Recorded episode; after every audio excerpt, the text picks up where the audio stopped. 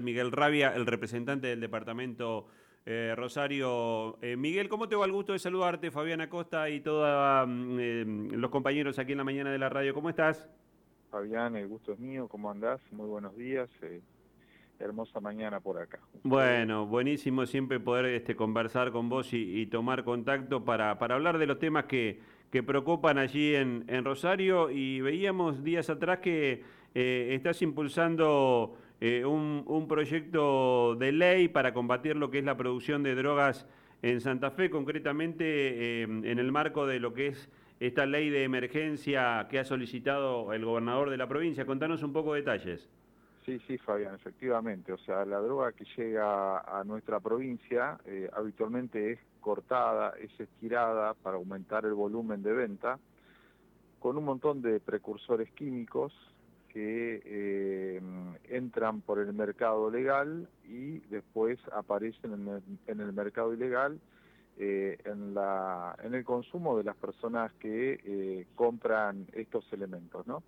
Y lo que hemos presentado es un proyecto para el monitoreo químico de los estupefacientes que están en el territorio. Yo esto lo, lo veo frecuentemente en las guardias de los hospitales, recuerda Fabián que yo vengo del Ministerio de Salud y bueno, y acá hemos trabajado también mucho el tema de la atención de las crisis de las personas que están en situación de consumo, que vienen con sus familiares, sus familiares suelen traer una muestra de lo que encontraron al lado de, la persona, y a estos materiales la verdad que vale la pena que lo, que lo estudiemos, que investiguemos qué sustancias químicas le componen, para poder dar un tratamiento más asertivo por el lado nuestro de la salud y eh, también por el lado del Ministerio de Seguridad para poder verificar cuáles son los elementos que componen la muestra y evaluar de esa forma quiénes están proveyendo eh, los elementos de corte,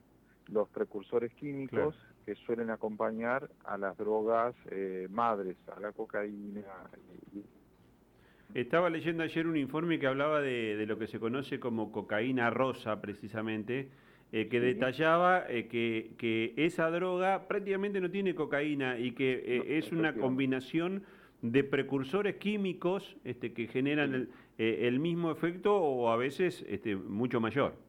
Y efectos impredecibles a veces, porque hacen combinaciones, cada uno le agrega lo que le parece o lo que encuentra o lo que tiene a mano, y hacen desastres en, en, nuestras eh, comunidades, en las personas, en las familias, hacen desastres, Fabián.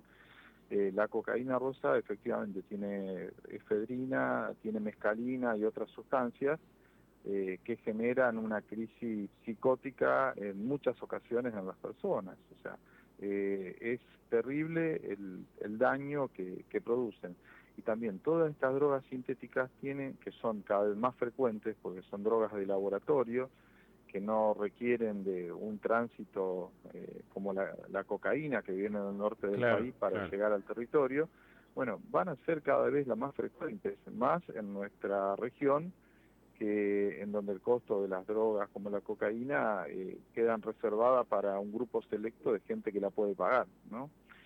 Eh, entonces tenemos que estar muy atentos a esto, del lado de la salud, para cuidar a las personas que eh, eligieron consumir, y en esto hago mea culpa, no estamos informando lo suficiente a nuestra, a nuestra población de los riesgos de elegir consumir, de los problemas que trae. La droga mata, la droga te puede llevar a un callejón sin salida, y este mensaje no está siendo claro hacia nuestra comunidad. Vemos mucho daño en, nuestras familias, en, nuestras comunidades por el consumo y, tenemos que hacer todos los esfuerzos para que nuestra comunidad elija no consumir. Hay una vida mucho mejor fuera del consumo, Fabián. Miguel, vos estás integrando la, comisión este, de, seguimiento de la emergencia eh, en, seguridad y bueno, se ha debatido mucho este tema en las últimas semanas, especialmente a partir del mensaje que envió el gobernador eh, para extraordinarias, eh, que recayó en la Cámara de Senadores, este, donde terminó siendo aprobado, con, una oposición que, que reclamó que la emergencia no solamente llegue hasta diciembre de este año, sino que se prolongue. ¿Qué es lo que sabes de lo que va a ser el trámite legislativo en diputados y si va a volver con más modificaciones al Senado? Bueno, nosotros dimos la posibilidad de que esta emergencia pueda tener continuidad hasta julio del año próximo. O sea que uno de los requerimientos propuestos por la oposición están en esta media sanción. Eh, lo que no consideramos correcto es meternos en la gestión del próximo gobierno porque puede haber un ejecutivo que quiera una ley diferente y esa vía eh, se la queríamos dejar abierta al próximo ejecutivo. Entonces salió de, una forma consensuada de esta Cámara de esa, en, esa situación. Eh, así que bueno, eh, lo que queremos es que esta ley de emergencia tenga pronta sanción para que nuestra comunidad esté lo suficientemente cuidada para no tener limitaciones administrativas en, la ejecución de los presupuestos, tal cual viene ocurriendo desde el año 2012, 2013, que bueno, todos los años se ha trabajado en emergencia en materia de seguridad, eh, facilitando los mecanismos de ejecución del presupuesto.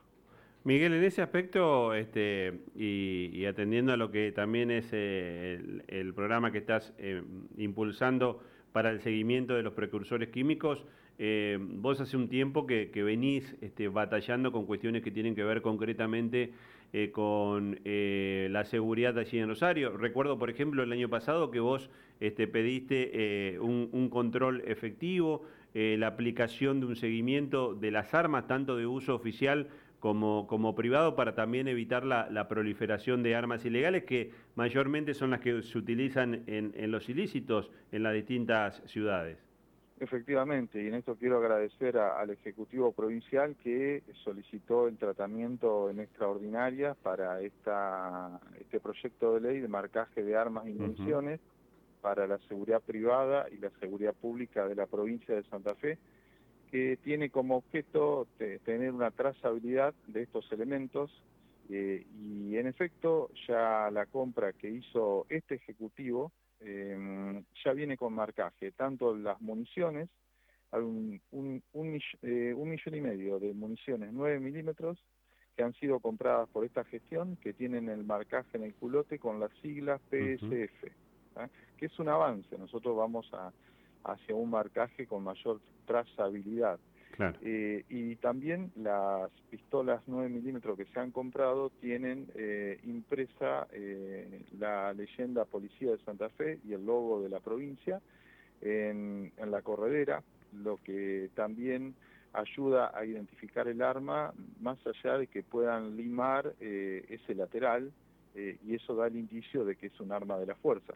Pero también pretendemos que todas las fuerzas de seguridad privada del territorio tengan el mismo marcaje. Y en este sentido, que agradecemos al Ejecutivo de que lo haya hecho, nosotros entendemos que esto tiene que estar legislado, que tiene que tener fuerza de ley, que tiene que institucionalizarse en la provincia de Santa Fe, porque este tipo de acciones no pueden depender de la voluntad de un Ejecutivo.